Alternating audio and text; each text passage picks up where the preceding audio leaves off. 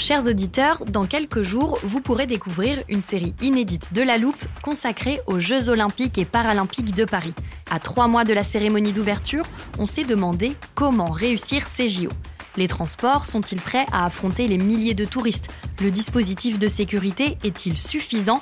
L'enthousiasme sera-t-il finalement au rendez-vous? Pour répondre, on plonge durant cinq épisodes dans les archives des éditions précédentes, accompagnés des journalistes de l'Express. C'est à retrouver à partir du 13 mai sur toutes les plateformes d'écoute.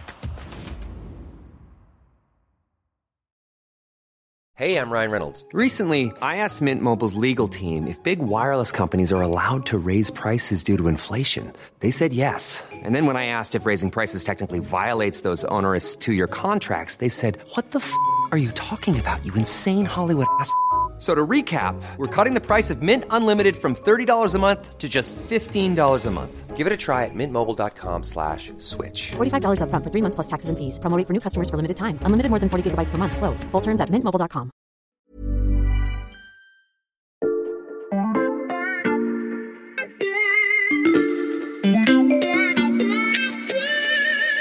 communicants de Veolia euh, m'ont dit clairement, être méchant, ça n'est pas agréable, mais c'est efficace. Quand des rixes de territoire explosent, elles se résolvent plus souvent par des tentatives d'intimidation que par des combats physiques. Au lieu de vous manger tout cru, on met un peu de décor euh, dans l'assiette, c'est tout.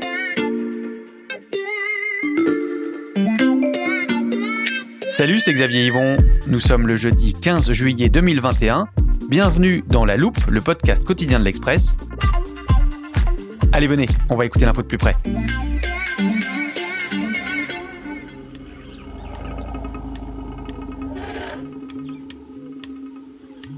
Tapis dans les herbes hautes, le grand fauve guette sa proie. Il en repère une qui a pris du retard sur le troupeau. Elle boite. Sûr de sa force, le carnassier bondit. Mais un autre prédateur a repéré lui aussi l'animal affaibli. Les deux fauves ont faim. L'affrontement est inévitable. La savane résonne de leur combat. En changeant juste quelques mots, cette scène décrirait parfaitement ce qu'il se passe depuis plusieurs mois dans le monde des affaires français. OPA hostile, PDG débarqué dans la minute, bras de fer autour de fusions avortées, le CAC 40 n'a jamais connu une année aussi folle. Le capitalisme français serait-il devenu un coupe-gorge? C'est la question qu'on passe à la loupe aujourd'hui. Les mariages de force, je vous le dis, je n'y crois pas. Je pense que ça ne marche pas. Ça ne marche pas dans la vie et ça ne marche pas non plus dans la vie des affaires. Donc la position de l'État, elle a été constante. Il faut un accord amiable entre Suez et Veolia. Ça, c'était Bruno Le Maire, le ministre de l'économie. C'était en octobre 2020, au moment de l'OPA lancé par Veolia contre Suez pour euh, créer un géant mondial de l'eau et de la gestion des déchets. Depuis, euh, le mariage forcé redouté a bien eu lieu. Un dossier brûlant parmi tant d'autres que Pascal Pogam, directeur adjoint de la rédaction de l'Express, a suivi de très près. Euh, bienvenue dans la loupe, Pascal. Merci Xavier, salut. Pascal, tu es un grand connaisseur du monde des affaires et tu signes le dossier en une de l'Express qui sort en kiosque aujourd'hui. Ça s'appelle CAC 40, tous les coups sont permis. Est-ce que d'abord tu peux nous expliquer, Pascal, d'où part ton enquête? L'idée de départ, c'est qu'on a vraiment euh, vécu une période assez exceptionnelle depuis un an, depuis le, le début de la crise sanitaire, en fait, avec la, le surgissement d'une demi-douzaine d'affaires assez importantes pour la place parisienne, des OPA, des tentatives de rapprochement, des débarquements de patrons, comme on en a rarement connu euh, depuis ces dernières décennies. Ça a mobilisé absolument tout ce que compte la place de banquiers, d'avocats, de communicants, euh, de cabinets de conseil divers et variés. Ça a mobilisé aussi énormément de patrons euh, de la place parisienne. Il suffit de lister le casting de ces affaires dont on parle euh, pour voir que tous les barons euh, sont présents. Bernard Arnault, Vincent Bolloré autour du Calagardère, Antoine Frérot, Bertrand Camus, Jean-Pierre Clamadieu euh, autour de Suez Veolia, Xavier Niel autour d'Unibail, euh, Franck Ribou, Emmanuel Faber dans le cas Danone. On retrouve tout ce qui se fait de mieux dans le capitalisme français aujourd'hui. Et donc cette idée de départ, c'était de se dire on ne va pas faire le récit à nouveau de toutes ces affaires qui, pour certaines d'entre elles, datent de plus d'un an, mais c'est plutôt d'essayer d'en tirer les enseignements, de, repérer les points communs, tout ce qui unit ces dossiers pour raconter ce que ça nous dit du capitalisme français aujourd'hui, de ses faiblesses, de ses méthodes, de sa violence aussi, on en parlera. Oui, alors d'ailleurs, sans refaire totalement tout le film, est-ce que tu peux nous rappeler euh, ces gros dossiers dont tu parles? Alors, le, celui dont on a le plus parlé, c'est Suez Veolia, bien sûr, un rapprochement euh, entre deux géants de l'eau et des déchets, une OPA qui a donné lieu à des combats pendant huit mois. Il y a eu évidemment le dossier Lagardère, dont on a beaucoup parlé, qui est un peu plus ancien, qui date du printemps 2020. Là, c'est une recomposition du capital avec les grands barons de la place, et notamment Bernard Arnault, Vincent Bolloré. Euh, on a également l'affaire Danone, là, le débarquement d'un patron iconique, emblématique, qui s'est fait euh, renvoyer après six mois de fortes tensions au sein du conseil de, de Danone. Et puis une opération dont on parlera sans doute qui est Unibail, moins connu du grand public, mais qui là est très euh, spectaculaire parce qu'en un mois, euh, une offensive a permis de changer le management et, de euh, d'inverser totalement les rapports de force au sein du conseil d'administration pour prendre un virage stratégique radical. Pascal, est-ce qu'il y a un ou plusieurs points communs à toutes ces affaires? La violence, d'abord, et elle n'est pas que verbale. La violence, c'est c'est une espèce de, de, brutalité assumée dans tous ces dossiers qui a donné lieu à des pratiques euh, assez inattendues, euh, des rumeurs colportées, des filatures. La discrétion de sa technique d'approche pourrait faire toute la différence entre un estomac vide et un estomac plein. C'est ce qu'on m'a dit en tout cas dans, dans l'enquête. C'est difficile à prouver évidemment, mais tous, tous les protagonistes disent être convaincus d'avoir été écoutés, filés, d'avoir euh, été espionnés. Euh, tous euh, disent avoir pris d'énormes précautions dans leur communication, privilégier les rencontres physiques plutôt que les, les, les messages écrits. Ça, c'est une ambiance assez sulfureuse qu'on n'a pas connue et en tout cas qui montre une évolution très claire des mœurs dans le capitalisme français aujourd'hui. Mais euh, ça, Pascal, ça, ressemble à des méthodes de, mafieux. Oui, des méthodes de mafieux, des, méthodes inspirées de films de Scorsese ou Coppola, qu'on a plus l'habitude de voir dans cet univers-là, en tout cas. Alors, il ne faut pas forcer non plus le trait. Euh, encore une fois, difficile de prouver ce qui se dit dans cet univers. Mais oui, effectivement, des intimidations, il y en a eu. Des administrateurs dans les différentes parties qui ont été traités, comme on dit, ou travaillés pour les faire fléchir ou les faire ou les transformer en taupes ça a existé, ça c'est une certitude.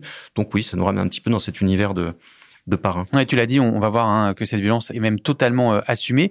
Mais avant ça, Pascal, je voudrais comprendre, euh, est-ce qu'il y a une explication à cette poussée de fièvre dans le capitalisme français?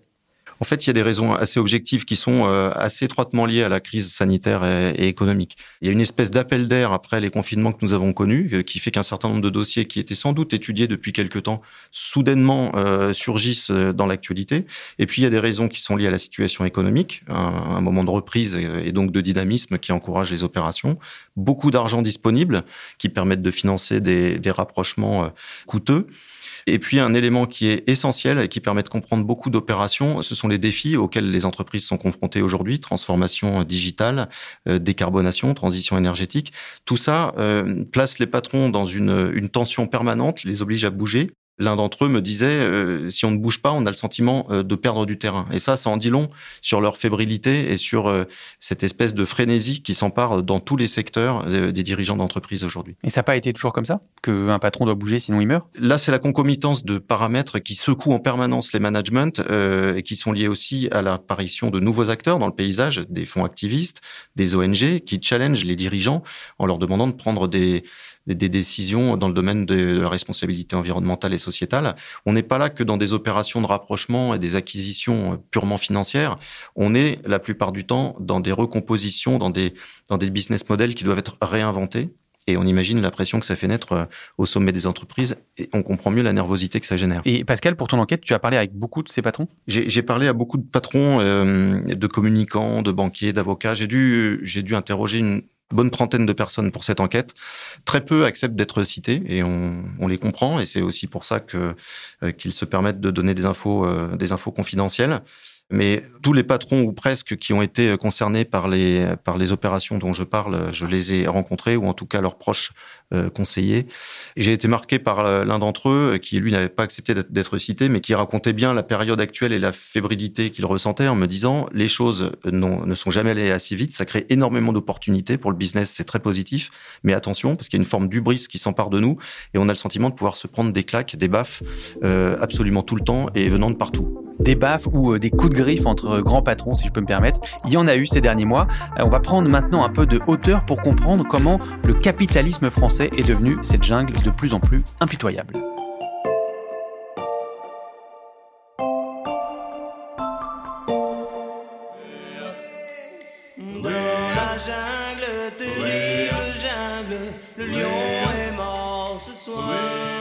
Je sais, c'est facile, mais en fait, c'est une réalité, Pascal. Il n'y a plus de lion, il n'y a plus de roi pour faire respecter l'ordre chez les fauves du capitalisme français. Il y a encore dix ans, euh, des pacificateurs, des parrains euh, régnaient sur le capitalisme français.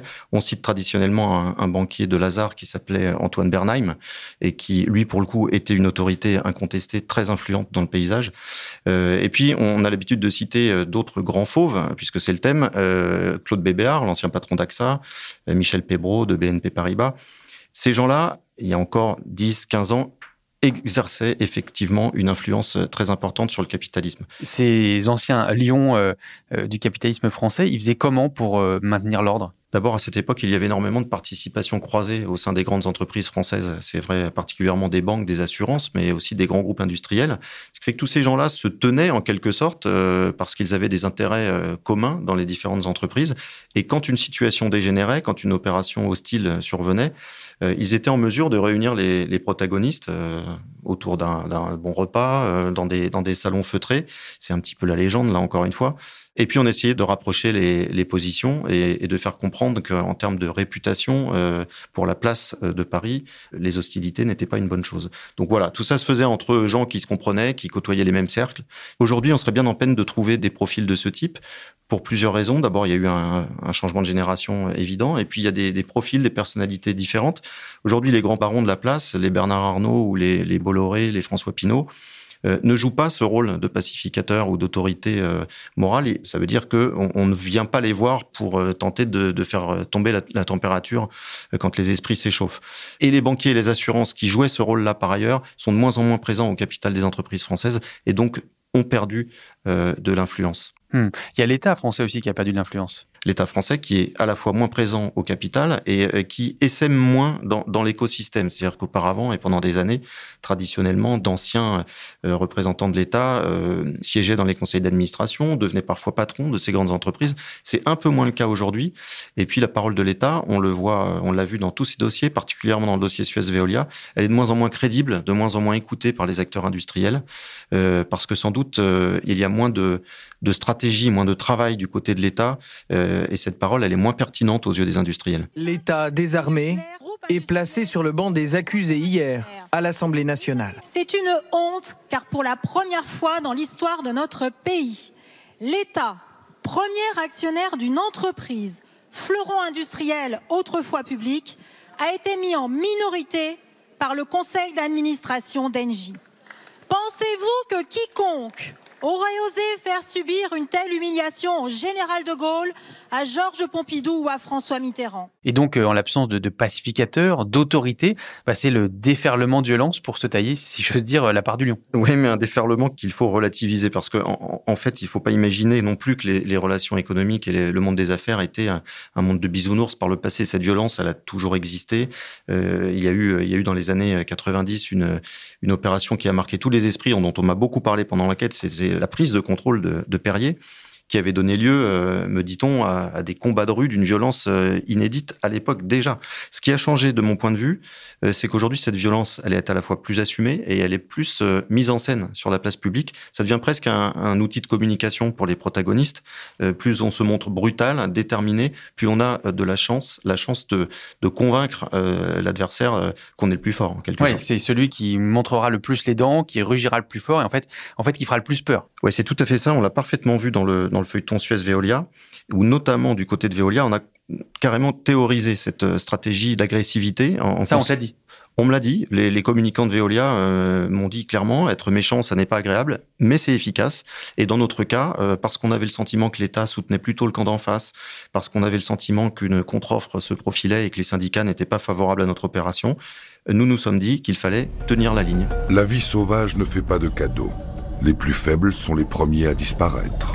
Qu'est-ce qu'ils ont fait pour se montrer plus forts plus brutal, plus, plus, effrayant? D'abord, ils ont été d'une réactivité euh, spectaculaire. À chaque fois que Suez communiquait, euh, envoyait un communiqué ou, ou prévoyait une, une, conférence de presse, Veolia était sur le coup quasiment dans la demi-heure, était capable de réagir à ce qui était dit. Ça, c'est assez bluffant en termes de communication. Ils n'ont jamais rien lâché sur ce terrain-là. Et puis, il y a eu un certain nombre d'actions sur le terrain juridique qui ont été très efficaces et qui a colorer leur, leur, leur stratégie d'une forme d'agressivité qui, là encore, est assumée, parce que ces actions juridiques, elles étaient à la fois inédites et elles ont été perçues comme une forme d'intimidation par certains acteurs du dossier. Par exemple? Alors, par exemple, il y a ces fameuses euh, sommations qui ont visé une vingtaine d'experts médiatiques.